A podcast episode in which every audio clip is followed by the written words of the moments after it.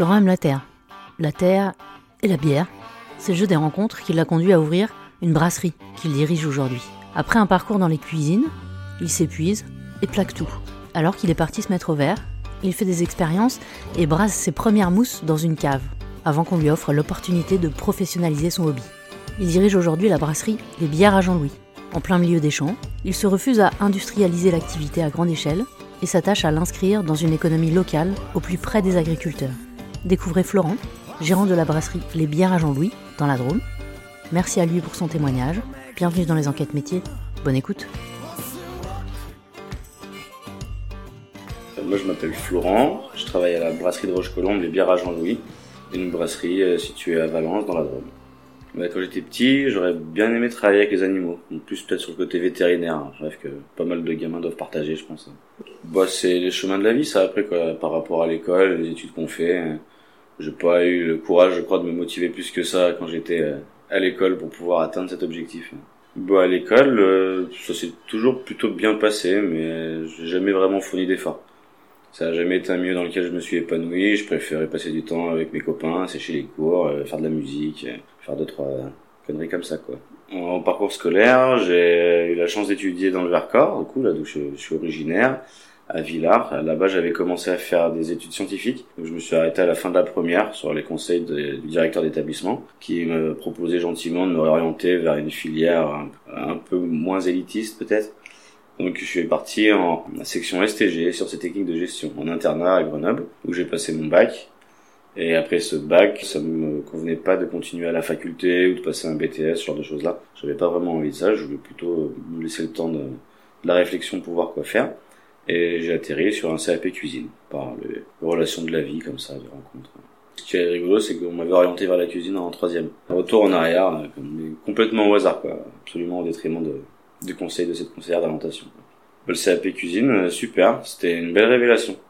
J'ai eu la chance de tomber sur un maître d'apprentissage super sympa qui m'a beaucoup appris et qui a été toujours très euh, très correct comparé aux idéaux qu'on pourrait un petit peu avoir sur la cuisine quand il était de l'ancienne école mais justement je pense que comme il avait beaucoup souffert de, de, la vie à la dure dans les cuisines il a su transmettre une vraie passion une idée de créativité de respect du produit et il y avait toute une philosophie déjà derrière son programme c'était de dans ce restaurant, en fait, on, avait des prix super abordables pour des menus qu'on estimait gastronomiques, semi-gastronomiques.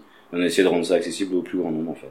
On n'était que deux. C'est là aussi où j'ai eu la chance de pouvoir apprendre beaucoup. Et, ça, ça a duré du coup un an, le temps de mon CAP. Et ensuite, il m'a gardé encore une année derrière pour me former. Parce qu'à cette époque-là, ça avait commencé à déclencher un peu en moi des envies de, de grandeur, la course aux étoiles, aller travailler étoilés. Pourquoi pas en choper une un jour,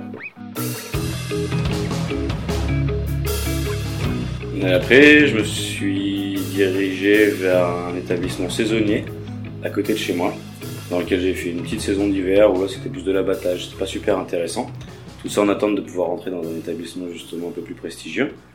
Et euh, j'ai eu l'occasion de pouvoir passer un entretien d'embauche dans un restaurant étoilé aussi, euh, avec lequel finalement ça s'est pas fait pour une malencontreuse histoire. Euh, c'est pas très grave.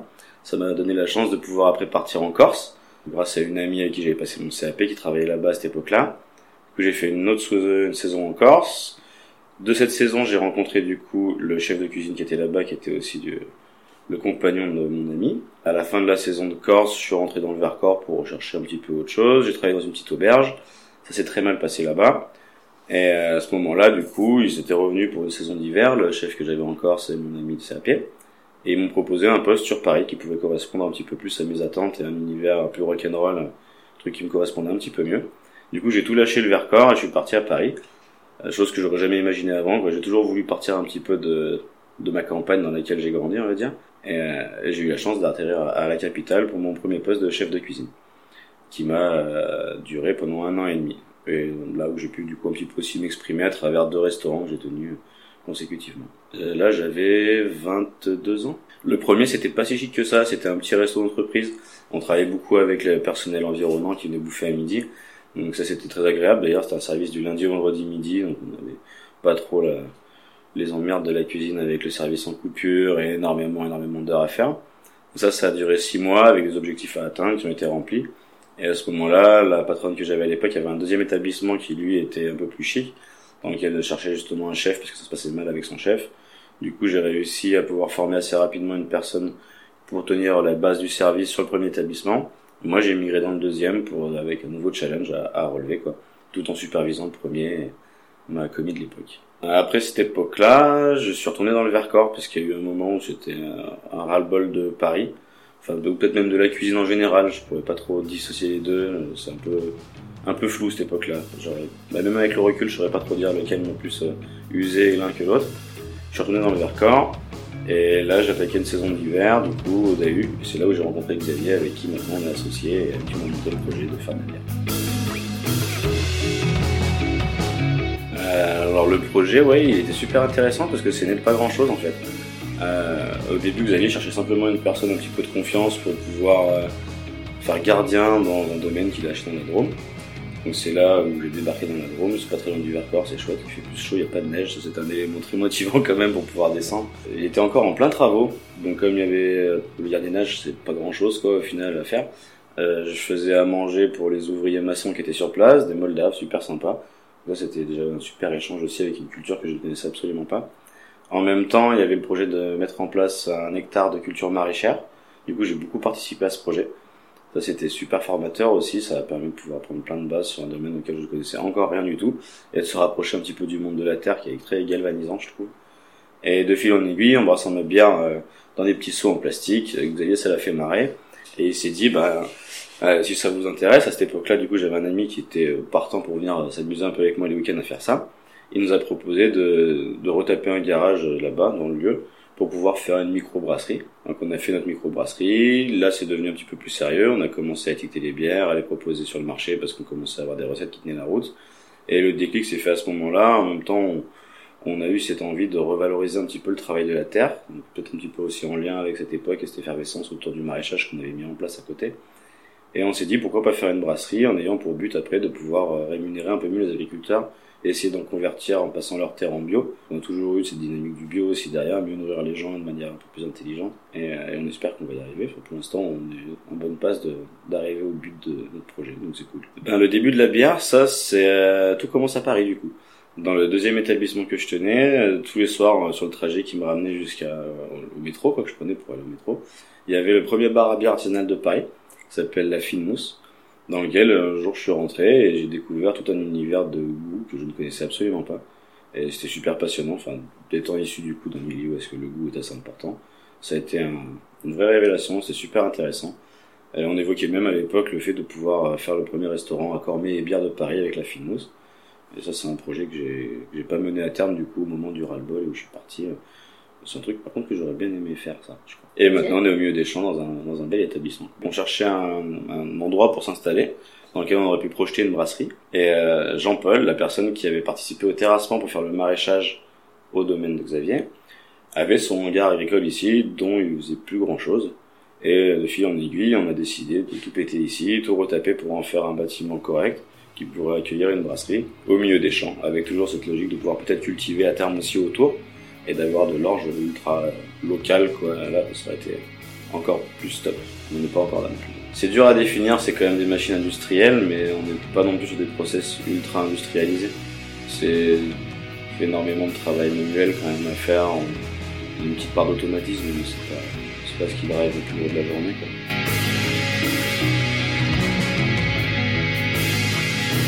C'est un, métier qui est la finalité de, la transformation de la céréale cultivée par des agriculteurs.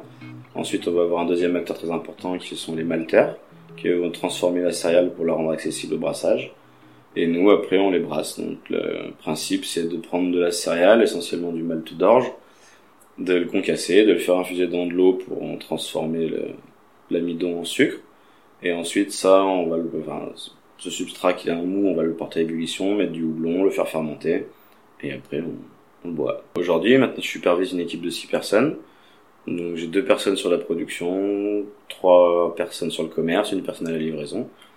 Et euh, j'essaie de mettre bout à bout un petit peu les tenants et les aboutissants qui, qui sont entre tous ces gens-là, faire des plannings de production, développer des nouvelles recettes, et essayer de pousser un petit peu aussi justement mes deux mes deux brasseurs sur la créativité pour qu'ils prennent un petit peu leur envol et qu'ils aient envie aussi de s'amuser et de prendre du plaisir dans ce boulot.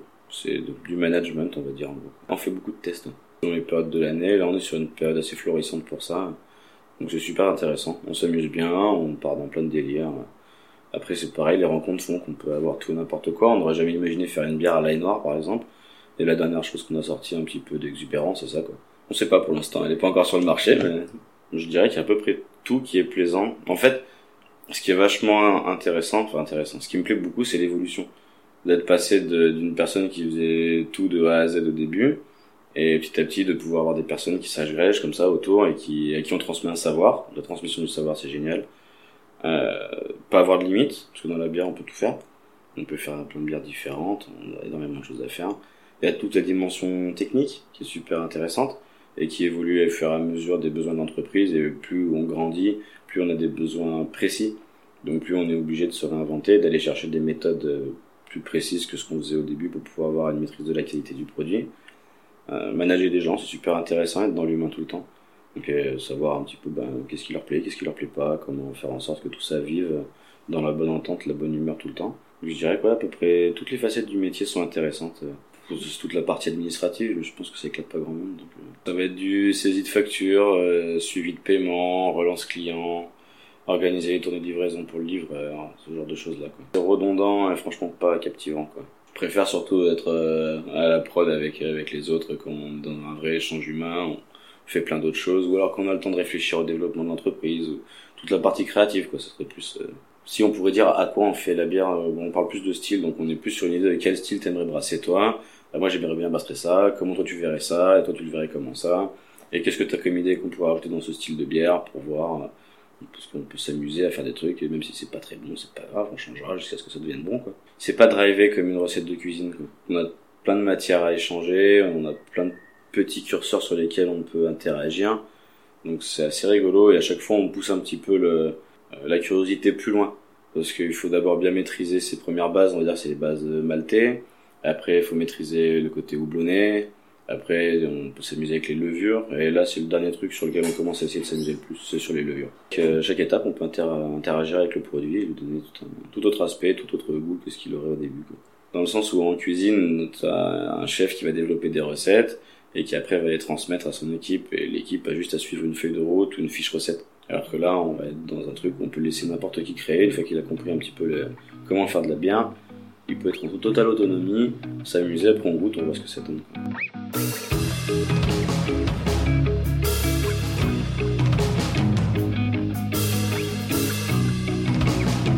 Je leur propose rien du tout, c'est eux qui me proposent et qui euh, me disent même, bah, moi j'ai envie de faire ça et je les brime jamais. Quoi. Le but c'est de les laisser grandir, qu'ils s'éclatent commence à mettre des barrières, après ça va limiter leur imagination, je pense. Parce que du coup, on se sent responsabilisé et on se sent vraiment intégré à part entière dans, dans l'équipe. Et on, est forcé aussi du coup de réfléchir plus et de pas être juste euh, un exécutant. Euh, je pense qu'ils ont une forme de fierté, mais ils savent pas très bien quoi ça ressemble le monde de la bière. Quoi. Ils sont plus sur la partie extérieure, les bières qu'on produit sont bonnes, euh, c'est chouette. Bien des vertus derrière l'entreprise, ça s'arrête un petit peu là, je pense. Au début, la cuisine, c'était un choix qui les surprenait, parce qu'ils pensaient que j'aurais pu faire autre chose, mais après, bah, ça s'est fait comme ça, et ils ont pas trop eu le choix d'accepter ou de, ou de dire quoi que ce soit. Et après, on n'a on a jamais vraiment eu d'échange là-dessus. On n'a jamais trop parlé. J'ai commencé au SMIC, forcément, comme toute création d'entreprise. Je pense qu'on a même déjà eu la chance de pouvoir se payer dès le début. Et là, aujourd'hui, je suis à 2500 euros par mois, depuis une année, je dirais.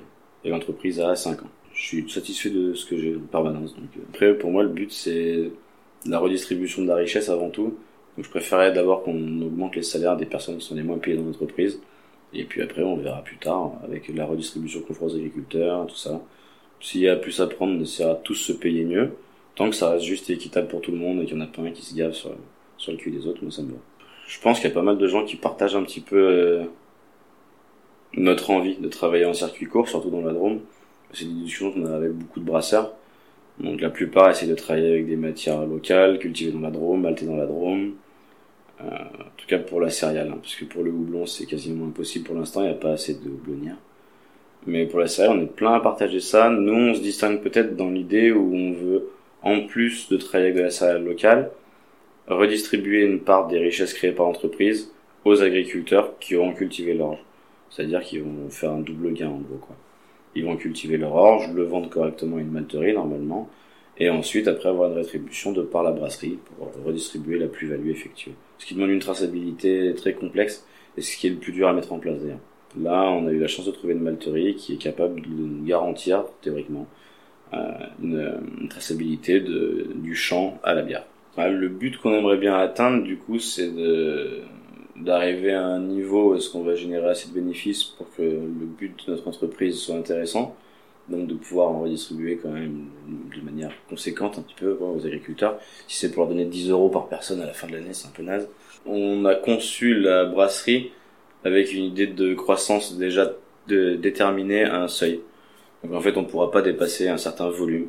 Et ce volume, une fois qu'il sera atteint, euh, ce qu'on espère, sera de pouvoir recréer ce modèle, une fois qu'on a prouvé qu'économiquement c'était viable, et le dupliquer ailleurs. Donc euh, engager des nouvelles personnes sur d'autres sites, euh, leur euh, montrer un petit peu comment nous on a fait, comment on a fonctionné, leur faire partager un petit peu notre savoir et essayer de dynamiser d'autres d'autres régions ou départements. Je pense que c'est un attachement aux valeurs humaines qui nous a amené à avoir cette limite. Parce qu'au bout d'un moment, si on croit vers l'infini et qu'on a un seul lieu qui grandit, qui grandit, qui grandit, finit par plus connaître personne, on se dit plus bonjour le matin, enfin on n'échange plus rien, je pense. Et après, ça devient vraiment de la, gestion financière et plus de la gestion humaine. Donc ça perd un peu de son sens. Hein. à terme, je pense que au maximum, on sera peut-être 15 personnes à travailler ici, entre 15 et 20. Bah, c'est que déjà l'outil de, production dans son ensemble n'est pas adapté à pouvoir après travailler avec plus de personnes possible. On table sur 6-7 000 hectos à l'année. On a 2200 en 2022 et on vise 3500 en 2023. suit son cours comme euh, on espère que ça va le faire. Euh, j'aimerais bien m'occuper du développement de nouveaux lieux, de nouvelles brasseries, ce genre de choses-là, côté quoi. Tout en chapeautant toujours un petit peu la première, mais même si après à table quelqu'un est intéressé pour acquérir des nouvelles compétences au sein de cette entreprise-là et de prendre des, nouvelles responsabilités et qu'on a besoin de, de ce que je pourrais apporter ailleurs, ça me dérangerait pas d'aller dupliquer le modèle dans un autre endroit et de pouvoir aussi toujours être de conseil sur celle-ci, de, maison mère, on va dire. Le développement, il va nous amener à pouvoir soutenir de plus en plus d'agriculteurs, donc c'est cette partie-là qui est intéressante, je trouve. On n'a pas besoin de développer des brasseries de partout parce que des gens s'inspirent de notre modèle et le créent eux-mêmes directement. À ce compte-là, euh, le développement ne servira plus à rien et même si cette brasserie doit être la seule qu'on ait à faire parce qu'on n'a pas besoin de faire d'autres, peut-être qu'on s'arrêtera là aussi, hein, ça, j'en sais rien. Et ça m'ira bien quand même. C'est un domaine qui est très vague la brasserie parce qu'on peut commencer avec des trucs tout petits, des trucs euh, moyens, des trucs gros. Les conseils, je pense qu'il vaut mieux donner au cas par cas dans ce genre de choses-là. Ouais, commencer dans sa cuisine, dans une brasserie qui veut bien de nous, faire un stage pour voir si le métier plaît bien. Toute façon, faut bien commencer par, par un endroit, quoi. Puis voir si ça nous plaît.